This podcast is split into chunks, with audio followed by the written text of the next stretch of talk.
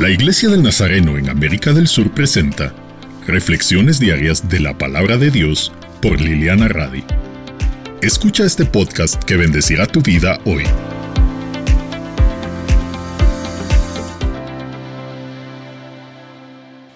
Dios nos llama a la unidad. Él nos encomienda a ser una iglesia unida. Pero la unidad no se trata solo de una idea o una actitud positiva. No se trata de palabras que simplemente afirman que somos uno, ni slogans atractivos acerca de la unidad. Como vemos en este pasaje, la unidad depende de nuestras acciones.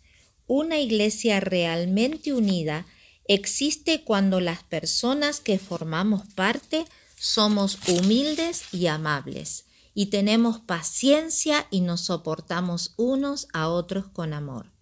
La unidad verdadera se ve en las pequeñas acciones basadas en amor que tenemos unos con otros, cómo nos tratamos aunque tengamos diferentes ideas, cómo hablamos entre nosotros, etc.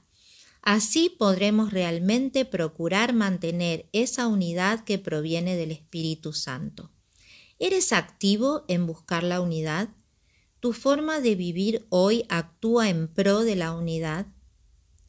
Señor, te damos gracias por tu guía perfecta para ayudarnos a vivir en unidad unos con otros.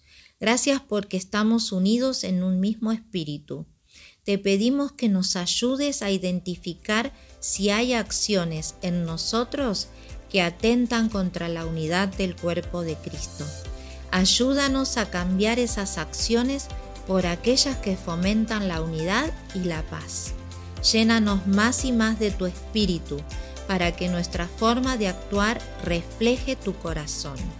Queremos actuar basados en tu amor y anhelando esa paz que solo tú das para ser el pueblo unido que deseas. En tu nombre oramos. Amén.